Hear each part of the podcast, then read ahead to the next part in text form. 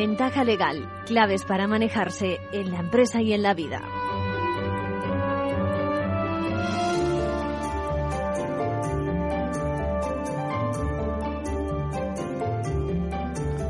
Muy buenas, gracias por asistir a nuestra cita semanal con Ventaja Legal que les lanza una pregunta que le hemos hecho esta mañana en el programa de Luis Vicente Muñoz, La Bolsa y la Vida.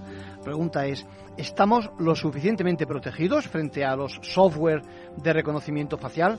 El caso que traje y luego comentaremos consiste en que dos ciudadanos exigen responsabilidad a las grandes tecnológicas por el uso de información biométrica personal la de ellos mismos, ¿eh? unas fotos que aportaron a Flickr eh, alrededor de 2015. Bueno, unos hechos muy interesantes en el panorama internacional, seguro que va a tener sus consecuencias y su repercusión en nuestro país, y que ha logrado, por ejemplo, la alianza entre Amazon y Microsoft, que son dos duros competidores ofreciendo servicios en la nube. Sin embargo, aquí, juntos para defenderse en los pleitos presentados por algunos ciudadanos y asociaciones defensoras de derechos civiles. Complejo tema este de la tecnología indefensos que nos sentimos muchos ante los avances tecnológicos. En parecida línea también destacar que a fecha de hoy todavía estamos esperando que entre en vigor la transposición en España de la Directiva 2016-680 del Parlamento Europeo.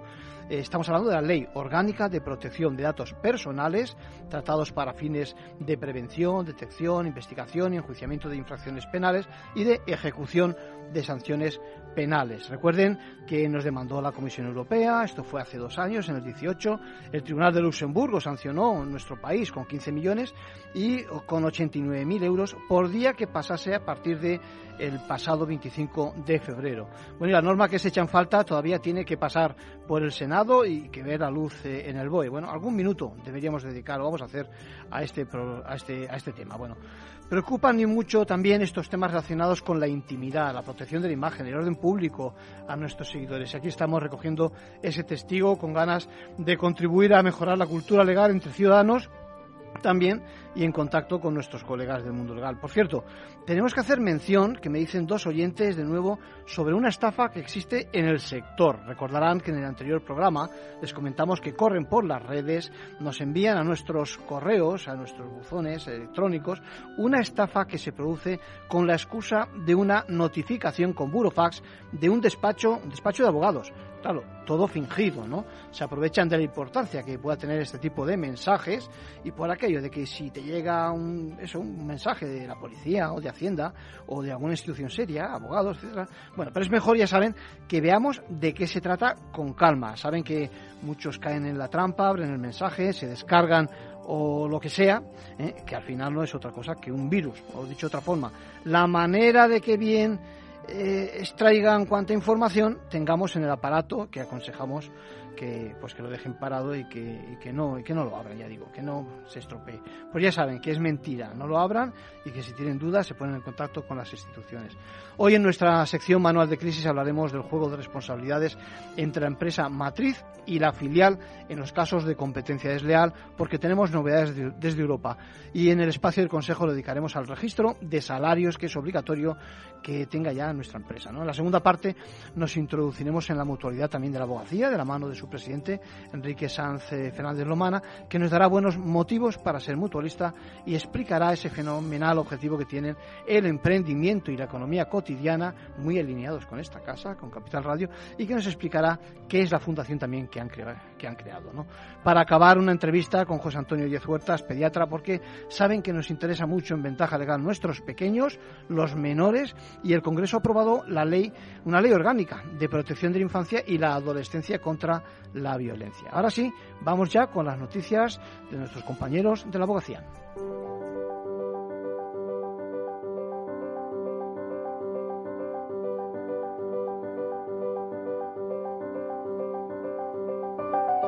Ahora en Ventaja Legal, la actualidad semanal de la abogacía.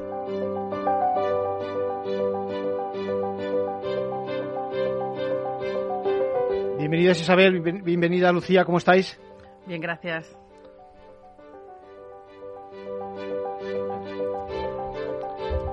Saludos a todos. Empezaremos hoy hablando de cómo va la apertura de los 30 nuevos juzgados cuya creación anunció el Gobierno en diciembre para agilizar la Administración de Justicia. 16 están ya funcionando. Les contaremos cuáles son.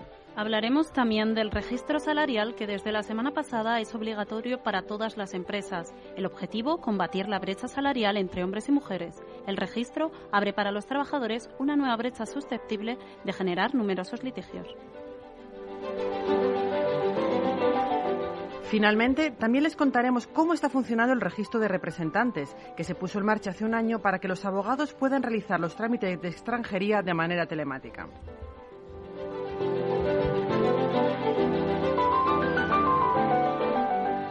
Y comentaremos de forma muy breve otras cosas que han sido noticia esta semana en el mundo de la abogacía firman convenio en Madrid para pagar el turno de oficio cuando no se reconozca con posterioridad la asistencia jurídica gratuita. Los colegios de Madrid y Alcalá de Henares han suscrito un convenio con el Gobierno autonómico para garantizar el pago de las actuaciones de los letrados del turno de oficio en aquellos supuestos en los que no se ha reconocido después el beneficio de asistencia jurídica gratuita.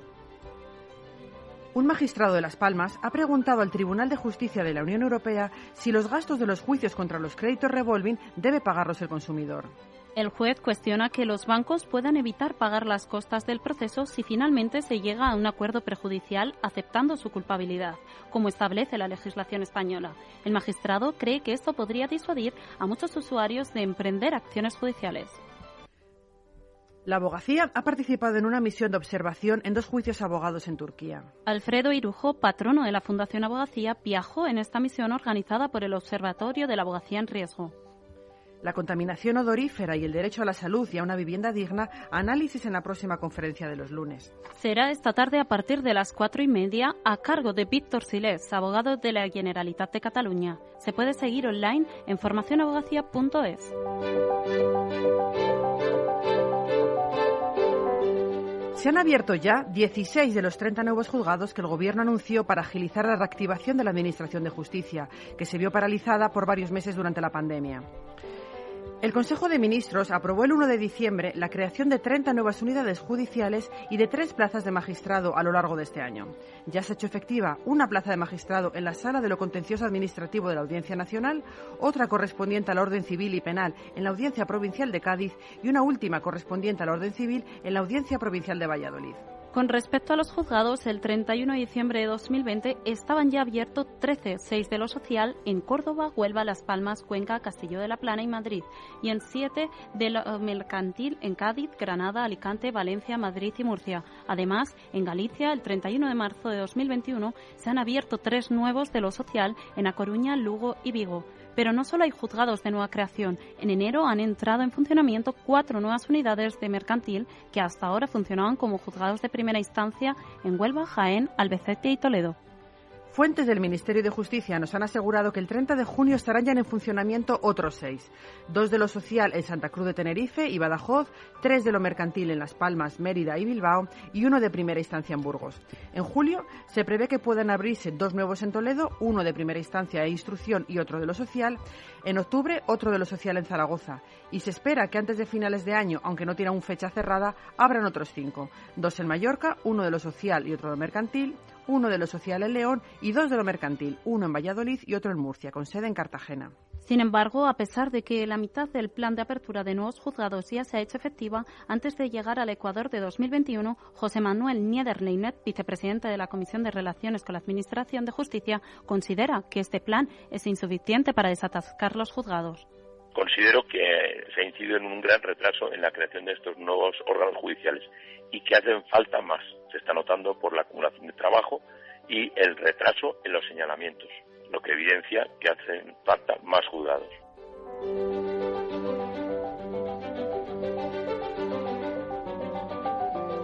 Desde el 14 de abril, con la entrada en vigor del Real Decreto de Igualdad Retributiva entre hombres y mujeres, todas las empresas están obligadas a contar con un registro salarial de toda su plantilla, incluido el personal directivo.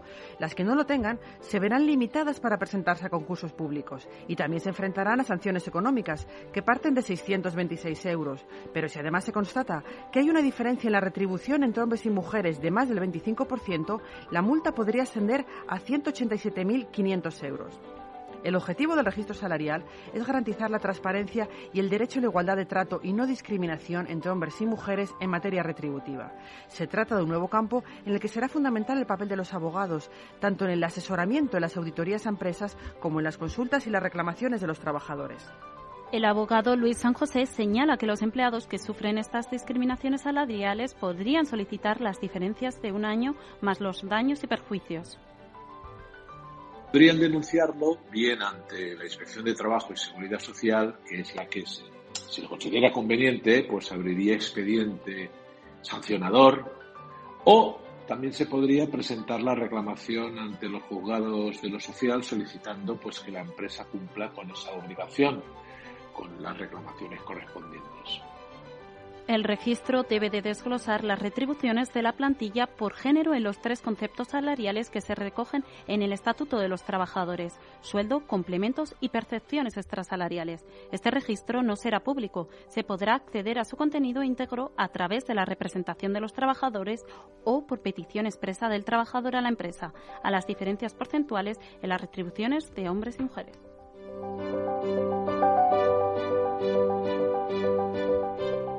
Más de 14.000 abogados se han apuntado ya al registro de representantes para la tramitación online de trámites de extranjería. Este servicio, desarrollado por la Abogacía Española, se puso en marcha hace un año tras la firma de un convenio con el Ministerio de Política Territorial y Función Pública. Gracias a él, los letrados ahorran tiempo y se evitan miles de desplazamientos y largas esperas de ciudadanos extranjeros en las oficinas de la Administración. Para muchos, ha supuesto un antes y un después en estas gestiones, tal y como explicaron en una jornada de extranjería celebrada la semana pasada en el Colegio de Abogados de Cartagena. Blasim Broda, presidente de la Subcomisión de Extranjería y Protección Internacional del Consejo.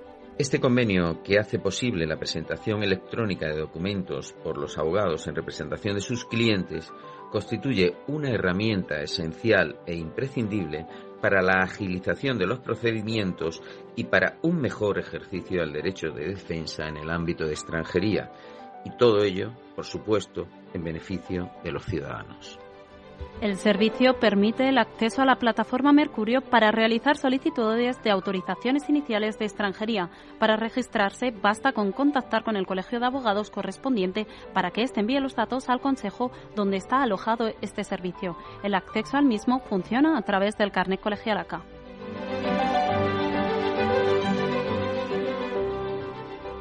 Y terminamos con el abogado de la semana. ¿Quién es Lucía y por qué?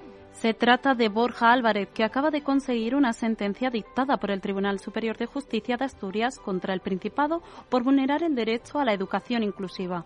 Un niño con trastorno de espectro autista había dejado de recibir las horas de apoyo intensivo educativo que requería y que había estado recibiendo anteriormente. Con este auto se le devuelve al alumno las horas especiales de apoyo de audición, lenguaje y pedagogía terapéutica. El tribunal anula así el procedimiento que había limitado los profesores y las horas de apoyo a los alumnos con estas necesidades especiales, obligando a dotar al centro de los medios y personal necesarios y abriendo la puerta a exigir que todas las aulas estén dotadas de los apoyos necesarios para el alumnado con cualquier tipo de discapacidad. Perfecto. Isabel, muchas gracias. Lucía, muchas gracias. Gracias.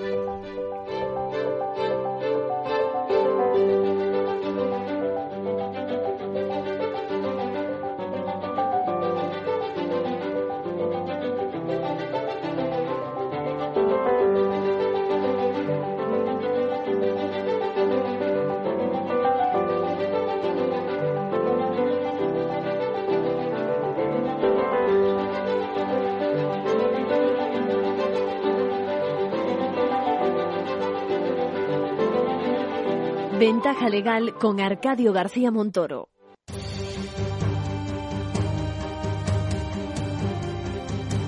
Manual de crisis. Reglas a seguir en caso de necesidad.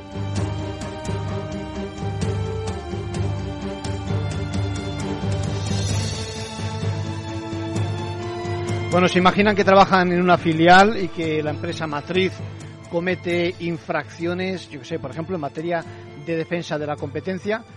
La verdad es que es un escenario que se ha producido, ¿no? Eh, recientemente en el sector, en el entorno del sector de los camiones, a resultas del caso que se llevó a los órganos jurisdiccionales españoles y que acabaron condenando precisamente a Mercedes-Benz Trucks España, eh, filial de Daimler. ¿no? Bueno, se demostró el pago de un sobreprecio por la compra de algunos camiones producidos por el grupo Daimler con respecto al precio de mercado más bajo ¿no? que habría pagado si no hubiera existido determinados acuerdos que han sido calificados como colusorios. Bueno, tuvo que pagarle aproximadamente 22.000 euros como reparación por los perjuicios ocasionados por el comportamiento que se dice contrario a la competencia de la sociedad matriz, que en realidad fue la única destinataria de la multa impuesta por la Comisión Europea. La pregunta que se hace, por tanto, la filial española es que si puede ser considerada responsable de una infracción de las normas de la competencia de la Unión Europea cometida por su matriz, Daimler, como decíamos, ¿no? Y sobre todo también qué requisitos deben recurrir o deben de, perdón, concurrir para que se pueda reconocer esa responsabilidad. Por eso traemos el caso hoy a nuestro manual de crisis. Bueno, lo que subyace es precisamente la dependencia de las filiales. Lo que hay que preguntarse es si gozan de la suficiente autonomía como para justificar esa independencia y no tener que responsabilizarse de las infracciones de la empresa matriz. El abogado general ha decidido en este caso que han de ser responsables, sí, las filiales, en esos casos de conducta anticompetitiva. Entiende que se presume, por tanto, la unidad de actuación en el mercado. Es la opinión, repetimos, del abogado general. Estamos a la espera de la resolución por parte del tribunal. Bueno, aquí lo que sucede es que perfectamente podría darse, darse eso, el caso contrario, y parece que tiene sentido, que si se demuestra que no se le obligue al pago de esas sanciones, es decir, que si no existe esa unidad de actuación en el mercado, pues no tenga por qué responder la filial. Así que nuestro manual hoy pone deberes a quienes como filial se encuentran en dicha situación y les deja una pregunta en el aire. Tienen que preguntarse, ¿son imprescindibles sus actividades como para que se cometan las infracciones del mercado que han merecido esas multas? Bueno, si no fuera así, ya saben, a documentarlo y a tener preparadas las defensas.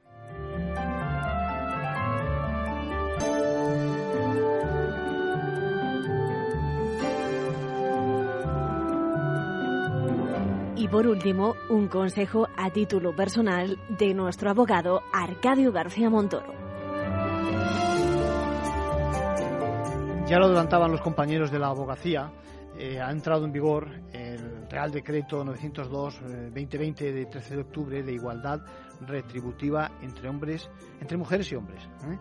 Esto, pues bueno, se trata de implantar fundamentalmente ese principio que dice que igual retribución por trabajo da lugar a, igual valor ¿eh? y que desde hace seis meses conocemos ese principio que exige disponer en la empresa precisamente de un registro preciso, adecuado para el tema, un registro salarial, un registro que junto con las auditorías y bueno y el modelo de transparencia forman parte de ese plan de choque que el gobierno eh, pretende para combatir la desigualdad en el trabajo.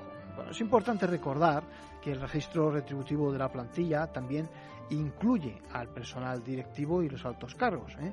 y también que la discriminación se puede producir a todos los niveles, a todos los niveles. Tiene que incluirse también todas las percepciones y los complementos que se reciban realmente. Por lo tanto, ojo con ese personal directivo, altos cargos y esas otro tipo de percepciones en especie, etcétera, que puedan recibir. Bueno, además, eh, atención que esa información, esto es un punto importantísimo, que debe de estar disponible, por supuesto, en caso de inspección, eso es obvio, pero también debe estar al alcance de los representantes de los trabajadores. Y se preguntarán qué ocurre si no existe tal representación. Pues que en ese caso cualquier empleado ¿eh?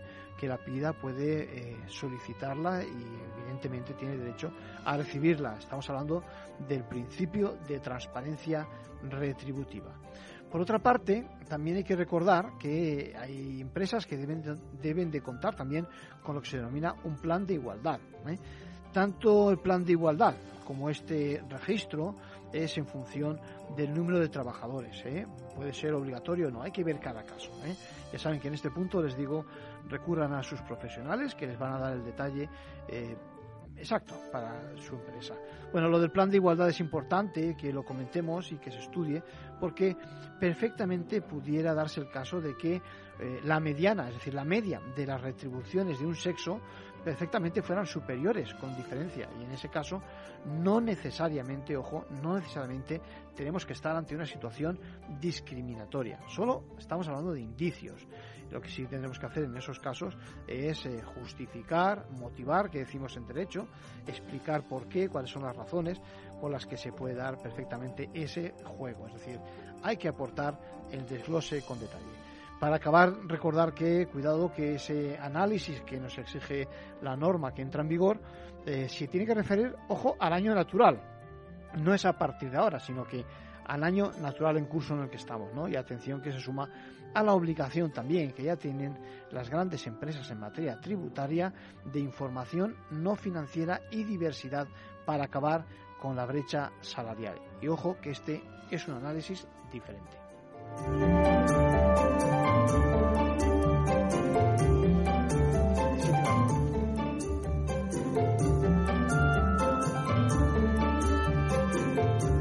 Bueno, y les comentaba al principio los problemas que tienen las grandes eh, tecnológicas. Estamos hablando de Snapchat, de Shutterfly, de Facebook, de Google, de Amazon, de Microsoft.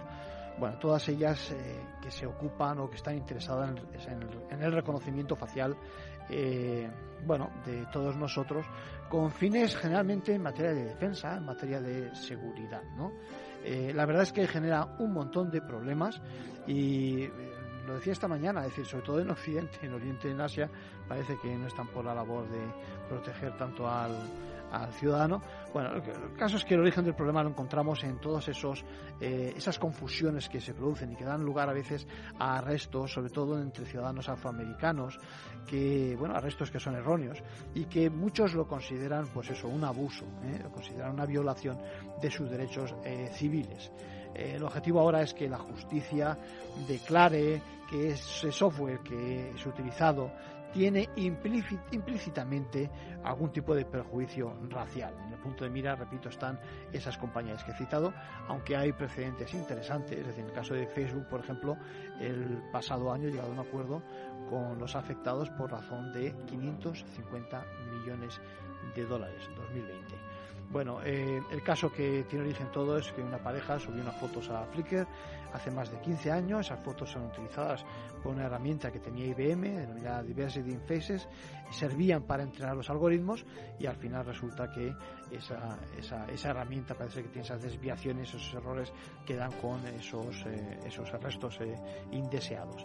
A falta de una legislación federal que aclare el tema, la verdad es que se apoyan en que la privacidad eh, se ve vulnerada con esa información biométrica y que, bueno, que impide que eh, impediría que las empresas saquen provecho de dicha información.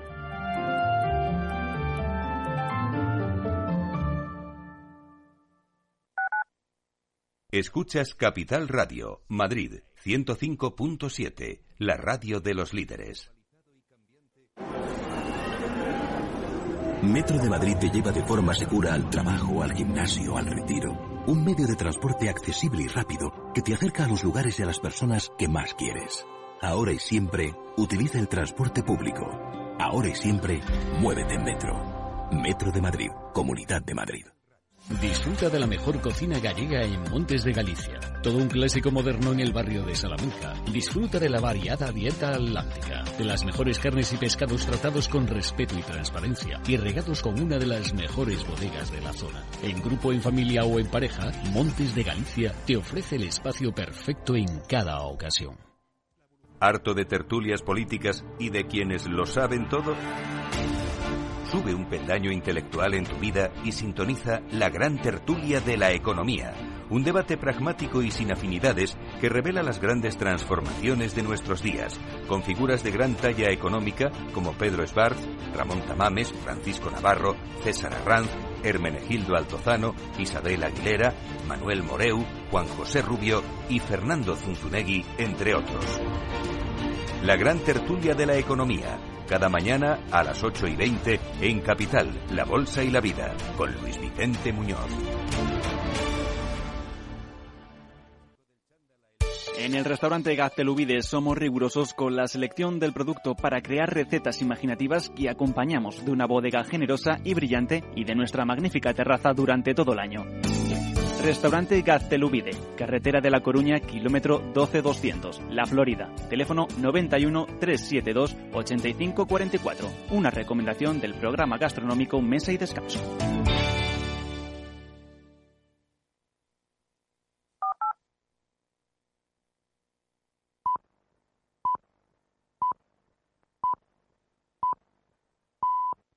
Ventaja legal con Arcadio García Montoro. Bueno, ahora quiero que conozcamos mejor a la mutualidad de la abogacía. Para ello, ¿quién mejor que su presidente, Enrique Sanz Fernández Lomana, abogado especializado en Derecho Civil, Mercantil Concursal, profesor de la Escuela de Práctica Jurídica de Valladolid, con una carrera amplísima, importantes responsabilidades a lo largo de ella, además de académico de número de la Real Academia de Legislación, Jurisprudencia Valladolid, importantes condecoraciones como es la Cruz al Mérito al Servicio de la Abogacía y de San Raimundo de Peñafort. Y ahora, además, desde julio de 2016, también presidente, como decía, de la Mutualidad de la Abogacía.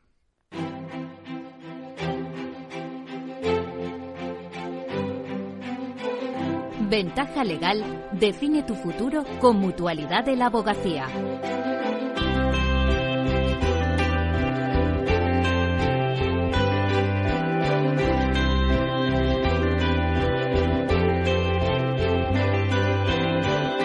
Bueno, pues tenemos con nosotros, como decía, a Enrique Sanz Fernández Lomana. ¿Cómo estás, Enrique? Muy bien, muchas gracias, Arcadio. Bienvenido a Ventaja Legal, bienvenido a Capital Radio, para que nos abra las puertas de, de la mutualidad de la abogacía, que es una gran desconocida más allá de lo que sean los letrados, ¿no? Cuéntanos eh, la fuerza que tiene y la, y la calidad de sus servicios. Bueno, la mutualidad de la abogacía es una entidad de previsión social cuyo objetivo es precisamente eh, ofrecer previsión social y, y, ahorro al mundo de la abogacía, al mundo, de, al mundo jurídico en general, pero de la abogacía en particular. Es decir, no solamente a los abogados en ejercicio, sino también a todos aquellos aquellas profesiones que tienen que ver con el ámbito jurídico, a los familiares de todos ellos y a los empleados de los despachos de abogados. Por tanto, eh, digamos que es muy conocida en el mundo, en el ámbito jurídico, pero es verdad por las limitaciones propias de su rama, de su, de su ámbito de actividad, pues fuera de la, fuera del mundo de la, de la, de, del, del, derecho y fuera del mundo jurídico, pues es poco conocida. Pese a que es la sexta compañía de seguros de vida. Esto quería arrancarte, porque yo creo que tenemos que dar a conocer en efecto la, el potencial que tiene y la capacidad que tiene, ¿no? Sí. Así es. La mutualidad gestiona un ahorro en el entorno de los 9.000 millones de euros, 9 millones de euros, y, eh, como decía, es eh, la sexta compañía de seguros de vida de España. Por lo tanto, digamos que en el sector tiene una gran importancia y una gran potencia. Bien, es verdad que, como te decía antes, eh, este, está su universo de, universo de, posibles clientes, pues está muy centrado en el, mundo, en el mundo del derecho y, por lo tanto, es ahí donde es la gran, una, una gran conocida y, sobre todo, una entidad que ofrece una gran confianza a aquellas personas que pueden acceder a los productos de ahorro y de previsión que tiene la mutualidad. Cuéntanos, danos argumentos para que nos hagamos como mutualistas eh, los letrados y, y, demás. Bueno, la mutualidad tiene una, digamos, la razón de ser la mutualidad es que ofrece previsión social como alternativa al sistema público, es decir, uh -huh. aquellos abogados que actúan por cuenta por cuenta propia tienen la posibilidad de elegir como sistema de previsión el RETA, el régimen de trabajadores autónomos, o bien acudir a la a mutualidad de la abogacía. ¿Qué ventajas tiene la mutualidad de la abogacía?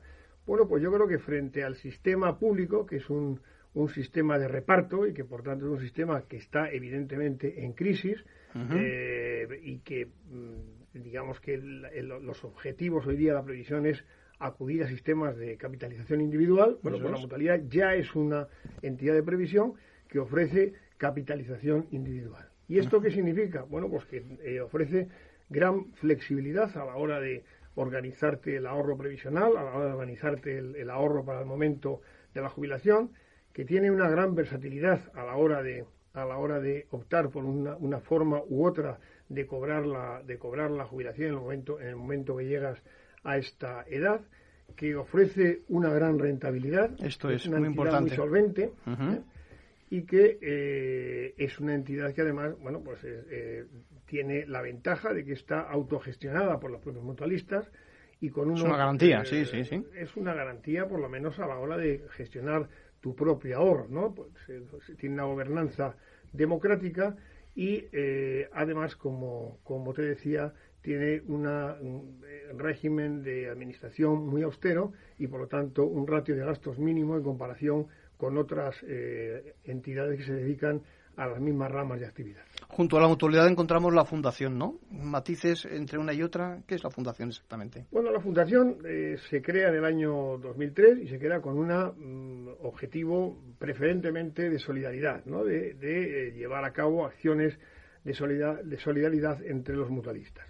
Lo que pasa que, bueno, eh, hace dos años más o menos decidimos dar un paso más y queremos también, de alguna manera, eh, ofrecer, ofrecer mutualismo y ofrecer mutualidad a través de la fundación. ¿eh? Y uh -huh. la mutualidad, perdón, la fundación en este momento tiene más o menos cuatro acciones en las que desarrolla su actividad, que son el emprendimiento, el talento jurídico, el compromiso social, la innovación y tenemos una acción muy potente que es la Escuela de Pensamiento que se dedica al estudio, al análisis de la uh, longevidad, ¿eh? de la cultura y la economía del envejecimiento, algo tan actual y un problema tan presente en el día de hoy, sobre todo en países como España. Algo que nos interesa mucho en Ventaja Legal, los menores y nuestros mayores, que no hay que olvidarse de ellos. Así es.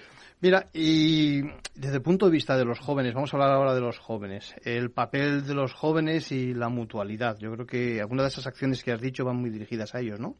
Sí, la, eh, algunas de las acciones que tenemos en, en, la, en la Fundación, por supuesto, tenemos el, el, el Lab Emprendimiento Jurídico, que, eh, en el que queremos eh, que los jóvenes puedan desarrollar eh, sus capacidades y sus capacidades sobre todo en, la, en el ámbito de la innovación. Tenemos eh, también una potente actividad en temas formativos. Uh -huh. estamos apoyando, estamos apoyando desde la fundación a los jóvenes que terminaron la, la licenciatura de derecho quieren llevar a cabo el máster de abogacía y a través de una serie de becas con las que se pretende que nadie pueda mm, quedarse sin poder acceder al máster de la abogacía por un problema económico, es decir, bien. igualdad igualdad de oportunidades. Tenemos los premios de excelencia, los uh -huh. cuales se, se eh, ofrecen también eh, se ofrece un premio a trabajos jurídicos en el que tenemos una gran cantidad de trabajos presentados y de una calidad extraordinaria, mejorando cada año. Soy consciente, lo, lo sigo y por lo tanto lo conozco, sí, sí. Me alegra, me alegra que, que tenga esta sí. transmisión del conocimiento de lo que hacemos en la, sí. en la Fundación. ¿Y qué me dices de los relatos cortos? Bueno, el premio Microrelatos. Porque esto... eso, eso, ya te digo que por aquí, por esta casa, todos los años, el de, el de este año todavía, la de este año todavía no ha pasado, pero pasan todos los años a, a leer su propio microrelato los, los ganadores. ¿eh? Pues me parece, me parece magnífico. Esta es una acción que llevamos a cabo en colaboración con el Consejo General de la Abogacía, en el que tenemos ya miles y miles de, de no, no solamente de abogados, porque está abierto a cualquier, a cualquier ciudadano que quiera escribir su microrelato y yo creo que se va, se va mejorando cada año en la, en la calidad y sobre todo en la imaginación de aquellas personas que, bueno, con cuatro o cinco términos obligatorios que tienen que usar, pues hacen un relato de, de unas pocas palabras. Sí. Eh, Enrique, eh, me consta, en estos momentos eh, los abogados estamos en un momento, si quieres, dulce, a los efectos de que nuestro estatuto ha visto la luz hace nada y casi por sorpresa, ¿eh? me consta que tu papel en, en, la elaboración, en el impulso de ese, de ese estatuto, eh, yo creo que casi de una forma eh, preconizando lo que iba a pasar, porque lo trabajaste hace mucho tiempo y ha salido muy adaptado a los tiempos actuales. Digo, tu papel ha sido fundamental. Cuéntame un poquito de la elaboración, cómo habéis intervenido. Bueno, ¿Cómo has intervenido? Yo me limité a ser el, el, presidente de la comisión que iba a redactar el nuevo estatuto. ¿eh? Uh -huh. Y la verdad que ha sido un trabajo colectivo de gente de gente muy muy muy relevante del mundo de la abogacía, que es a quien hay que agradecer la, la bondad de esta norma. Es verdad que empezamos, eh, ha tenido una larga trayectoria de, de elaboración. Empezamos en el año 2008, se dieron los primeros, los primeros pasos, pero, pero en el año 2013 estaba ya redactado y presentado en el Ministerio de Justicia. Lo que ocurre es que yo no sé qué pasa con el Estatuto de la Abogacía, que siempre tiene una grandísima dificultad para, para ser finalmente aprobado. Uh -huh. En este caso ha sido desde el mes de junio del año 2013 hasta el mes de, de marzo, creo que ha sido, sí, sí. de este año 2021. Bueno, como decía, yo fui el presidente de la, de la, de la primera comisión que se formó y luego hay una ponencia reducida en la que estábamos cinco personas para elaborar el estatuto. Y sí, es una norma muy importante para la abogacía, pero también para la sociedad, porque no solamente regula el eh, derechos de los abogados, sino también se refiere a derechos de los ciudadanos. El abogado es, en definitiva, el que el, el, que mm, de alguna forma es el titular, de alguna manera, del derecho de defensa del ciudadano y por lo tanto tiene una grandísima importancia. Es un estatuto que, como bien decías, pese a que eh, en el año 2013 se finalizó, pues está plenamente, es plenamente actual, con lo cual nos da una medida de lo innovadora que era esta norma en el año 2013. ¿no? Acababan de aprobarse la ley, la ley ómnibus y la ley paraguas, y bueno, pues lo que hicimos fue tratar de aportar todos los elementos liberalizadores, liberalizadores que, que traían consigo estas leyes. Yo creo que se refuerza la función social de la abogacía, se protege al, eh, se, trata de dar una mayor protección a los colectivos más vulnerables y al ciudadano en general, al consumidor. Eh, se eliminan trabas competitivas que podía haber en el, en el estatuto actual y en la normativa actual y luego se da una, una a ciertas instituciones clásicas de la abogacía, eh, el, secreto que se regula no tanto como un derecho, sino como un, como un deber del abogado, se regula la publicidad de, de, manera bastante abierta, con sí. exclusivamente o, con, o cercenando únicamente aquellas conductas prohibidas por la normativa estatal de publicidad, se ofrece una mayor transparencia para el ciudadano, para el posible cliente, se establece la necesidad de información de los costes que va a tener el pleito, que esto siempre ha sido un problema, sí, la verdad que la justicia al final pues es verdad que resulta cara y quien se, se introduce en un, en un procedimiento judicial debe tener muy claro cuáles pueden ser los costes que va a arrastrar. Se establece un régimen deontológico eh, digamos que actualizado al, momento actual. Se regulan las sociedades profesionales por primera vez, puesto que en la ley de sociedades Algo pendiente, sí, sí. fue posterior al estatuto anterior. Y bueno, yo creo que en su, en su conjunto es una norma que, a pesar de que ha tenido este retraso en la aprobación por el por el gobierno, pues es una norma plenamente actual y que tiene mucha vida por delante. Sí, ya que estamos, ¿cuáles son los retos de la abogacía? Los retos, los retos de la abogacía. Bueno, yo diría que hay una, hay una, hay una, hay un reto yo diría que es compartido con el resto de, sectores de actividades, que es la transformación digital y la, y la innovación. Es fundamental el acometer nuevos modelos de trabajo y nuevas, nuevas formas de trabajo y desde luego hacer ofrecer a los ofrecer a los, a, los clientes, a las empresas, pero también al ciudadano en general, ofrecerle eh, formas de trabajar forma de trabajar y sobre todo resultados que posiblemente eh, exijan, exijan una gran dosis de innovación en los modelos tradicionales de trabajo de los despachos. Yo creo que eh, debe potenciarse, debe potenciarse el trabajo colectivo, los trabajos, los despachos colectivos, que les puede haber de todos los tamaños. cuando hablamos de despacho colectivo no debemos irnos a los grandes despachos, yo que es perfectamente compatible la gran abogacía, y cuando digo gran abogacía me refiero a la abogacía por el tamaño de los despachos, con la abogacía de a pie, pero yo creo que es fundamental un esfuerzo de organización, el, el, incorporar eh, elementos de, marketing, de, una publicidad bien entendida, de, acotar de acotar costes, de poder ser más eficiente a la hora de prestar eh, los servicios. Yo creo que la abogacía tiene muchos retos por delante y yo creo que, es el momento de, de, acometerlos.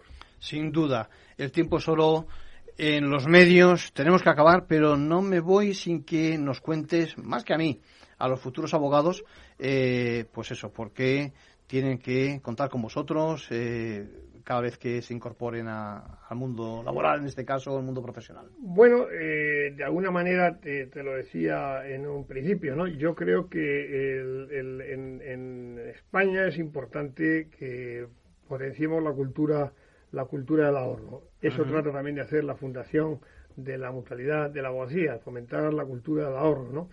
Eh, y yo creo que aunque a un abogado recién incorporado le pueda parecer que nunca va a llegar la edad de jubilación, yo creo que debemos tener, tenemos ese reto sí Todo tenemos, ese reto sí le tenemos en la mutualidad, ¿no? Tenemos que de alguna manera eh, ser capaces de convencer que el ahorro además más efectivo es el ahorro inicial, que comienza.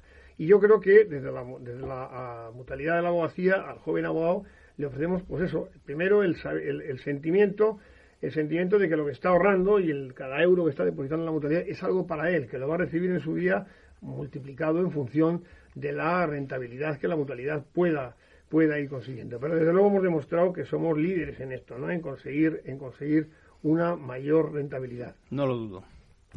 Enrique San Fernández Lomana, pues encantado de tenerte en Ventaja Legal, en Capital Radio. Bienvenido y, ya, ya, echaremos mano de ti en otras ocasiones para otros temas. ¿eh? Muchas gracias, Arcadio, y a tu disposición.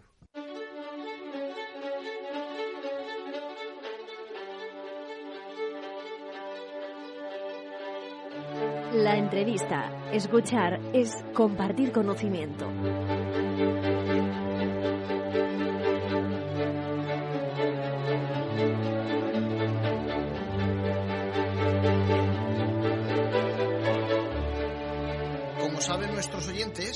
Ventaja Legal tiene mucho interés por dos colectivos. Uno es el colectivo de nuestros mayores y otro el de nuestros hijos, los menores. Acaba de ver la luz en el Congreso una ley orgánica de protección integral a la infancia y a la adolescencia frente a la violencia. Tengo al teléfono a un experto pediatra en la materia, José Antonio Díaz Huertas. ¿Cómo estás, José Antonio? Pues muy bien, buenos días. Bueno, pues eh, lo dicho, después de mucho tiempo, ¿eh? vemos esa, esa ley eh, pues que está en ciernes, todavía no ha entrado en vigor, tiene que recorrer algún, algún paso más, pero que tiene como, como centro de atención a la violencia y los menores. ¿Qué te parece? Ha sido un recorrido largo, ¿no? Mm, yo creo que excesivamente largo lo que es la génesis de la ley, ¿no? Es decir, que ya llevamos cuatro directores generales eh, preparando este borrador de ley y por lo tanto pues son muchos años de trabajo los que está conllevando el impulsar esta ley. Quizás por otra parte, a mí lo que más me preocupa es que quizás por, por leyes no eh, es el problema en España. Es decir, que leyes para el tema del maltrato infantil tenemos el Código Civil, el Penal, la Ley de Enjuiciamiento Criminal, el Estatuto de las Víctimas, la Ley Orgánica de Protección Jurídica al Menor, la de Responsabilidad Penal del. En fin, es, es interminable la cantidad de leyes que hay, los tratados internacionales, las propias leyes de las comunidades autónomas. Y para mí mi preocupación fundamental es más la falta de recursos que muchas veces hay para atender a, las situaciones de maltrato y de negligencia que porque haya un vacío legal, que lo hay en algunos aspectos, pero mm, digamos que en general nuestra legislación es suficiente. Sí, la, realidad es que eso ocurre eh, en muchas ocasiones. ¿eh? Muchas veces técnicamente los técnicos pensamos que algo ya está lo suficientemente, digamos, regulado, pero parece que hay interés, ¿no?, en darle vueltas y a veces incluso entrar en conflicto con otras normas que, que ya funcionaban y, relativamente bien. Eh, lo que pasa es que no ha habido, no ha habido, no ha habido prácticamente controversia en el Congreso, es decir, la mayoría ha sido, tengo aquí apuntado, 268 votos a favor, es decir, prácticamente hay consenso sobre, sobre el tema.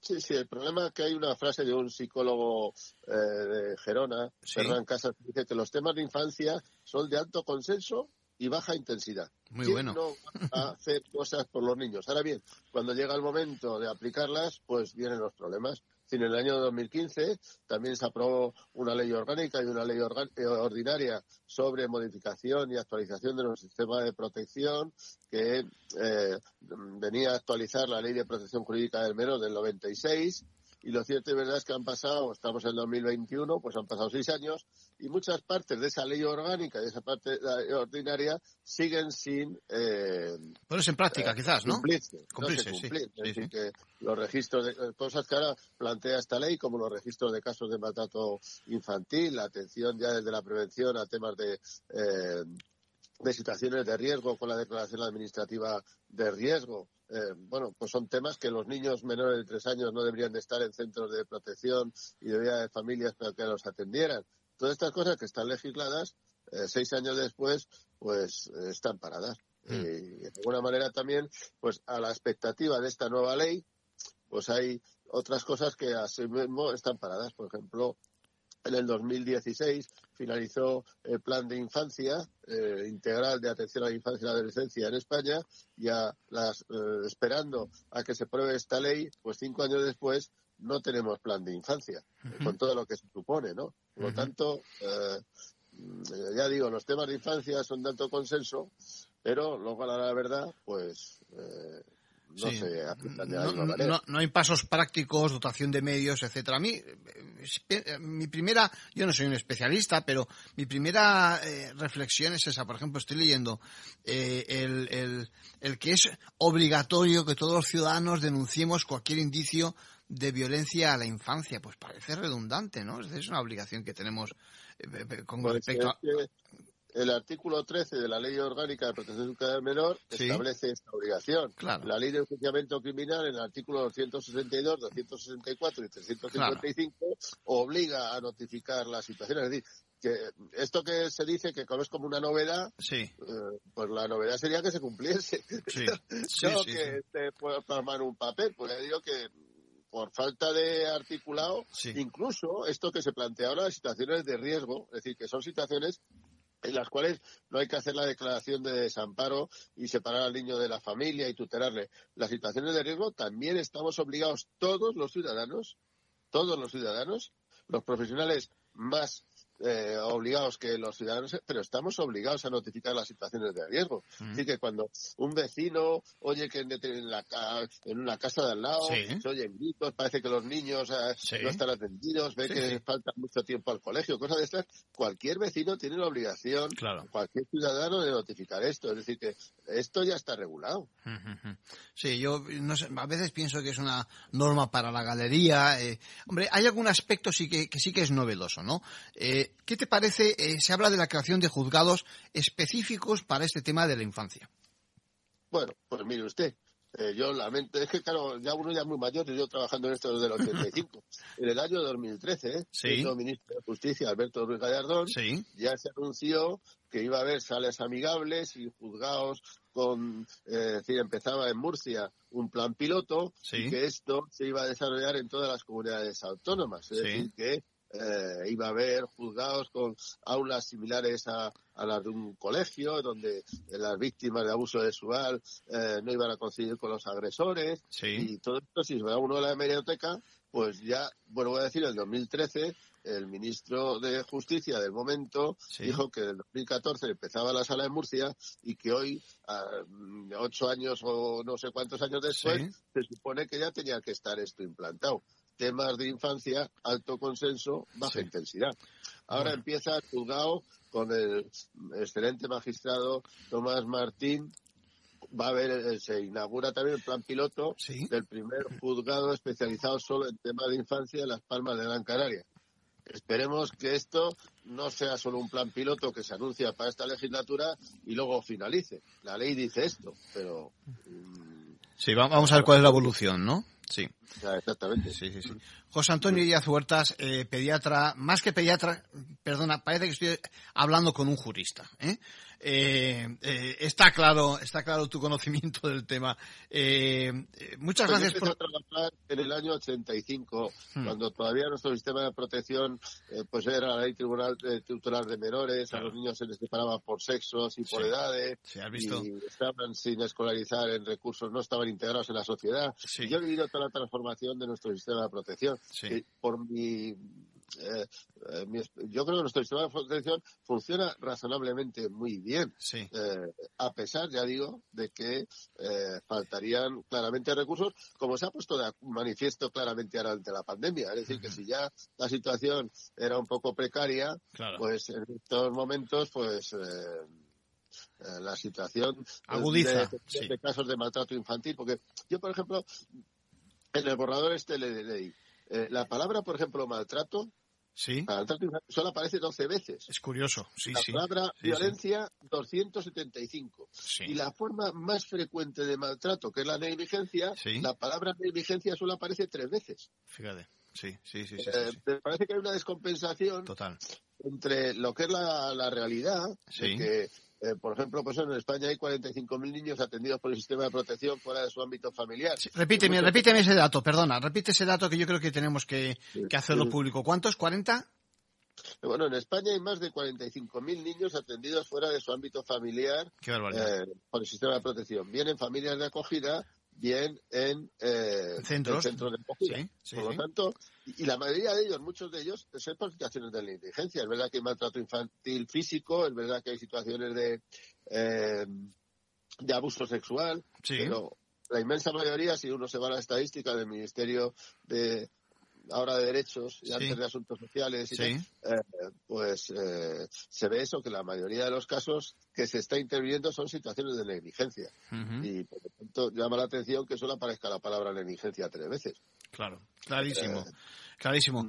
Eh, si te parece, bueno, vamos, vamos a dejarlo aquí como primera, como primera impresión y cuento contigo, si te parece, para que vengas por el estudio y, con detalle dediquemos algún tipo de mesa redonda al tema, porque te digo, nos interesa mucho en ventaja legal nuestros menores y es una buena excusa, no hace falta ninguna excusa, una buena excusa esta nueva normativa para que le demos un, yo, por ejemplo, uno de los grandes olvidados durante la pandemia han sido los niños en centros de protección. Mientras hablaba de los ancianos en las residencias de, las personas de la tercera edad. Muy interesante, eh, sí, sí, sí. han permanecido durante toda la, época de, esa del confinamiento, del estado de alarma, en centros de protección, sin tener contacto con sus familias, nada más que por teléfono.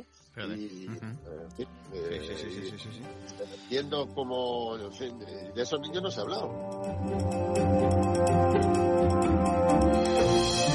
Bueno, estamos acabando y no podemos olvidarnos que esta semana las asociaciones profesionales de jueces y magistrados han elevado el tono en su defensa y más que en su defensa, en defensa del Estado de Derecho, ¿no? Estamos hablando de una denuncia, la misma que llevan haciendo tantos años dichas asociaciones reclamando independencia del Poder Judicial y que en este caso ahora toma cuerpo en Europa, ¿no? Tras dos huelgas, por cierto, tanto con Rajoy como con Sánchez, paros, muchos manifiestos, bueno, pues las asociaciones profesionales de la magistratura, también Francisco de Vitoria, el Foro Judicial Independiente, representan en total a más de 2.500 profesionales, aunque es un sentir este prácticamente generalizado en el mundo jurídico.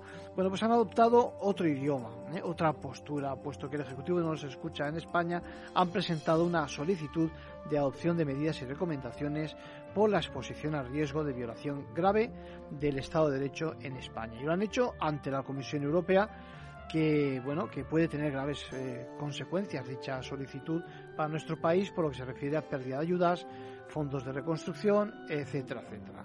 Justo en estos momentos el mecanismo está engrasado con el tema de, de, Polonia y de Hungría y no podemos olvidar que Greco a estas alturas, el grupo de estados contra la corrupción, ha requerido a España ya para que se garantice la independencia judicial y aquí se desatienden las peticiones.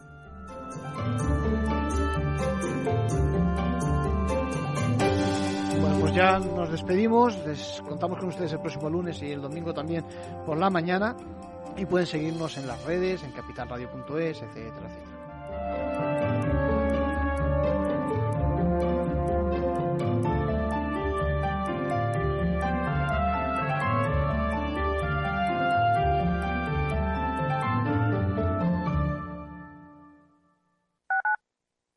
Capital Radio Madrid 105.7 Gráficas Naciones. Más de 50 años de experiencia en el sector de las artes gráficas. Apostamos por la última tecnología tanto en impresión offset como en digital y gran formato. Realizamos todo tipo de impresión. Tarjetas de visita, folletos, libros, vinilos, decoración y montaje de stands. Más información en el 91 629 2145 o en gráficasnaciones.es.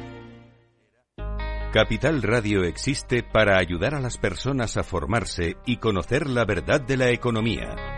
Los valores que Capital Radio defiende son la verdad, la libertad y la responsabilidad. Capital Radio es una empresa independiente que no se identifica con ideologías políticas. Capital Radio está aquí para ayudar a las empresas a comunicar cómo crean valor. Capital Radio apuesta por empresas sostenibles, transparentes y comprometidas con la sociedad. ¿Y tú? ¿También quieres trabajar por un mundo mejor? Aquí tienes tu sintonía.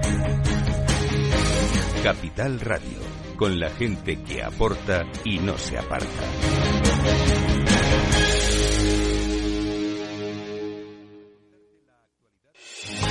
¿Está pensando en montar una empresa pero no se atreve a dar el paso en solitario? Busca una marca conocida y consolidada que le respalde. En Franquiciados le ayudamos a elegir el negocio que más se ajuste a sus necesidades. Franquicias de éxito, innovadoras, de baja inversión. Los miércoles a las 12 en Capital Radio tienen una cita con el único programa de radio de España especializado en la industria de la franquicia. Franquiciados con Mabel Calatrava. Capital Radio, la genuina radio económica.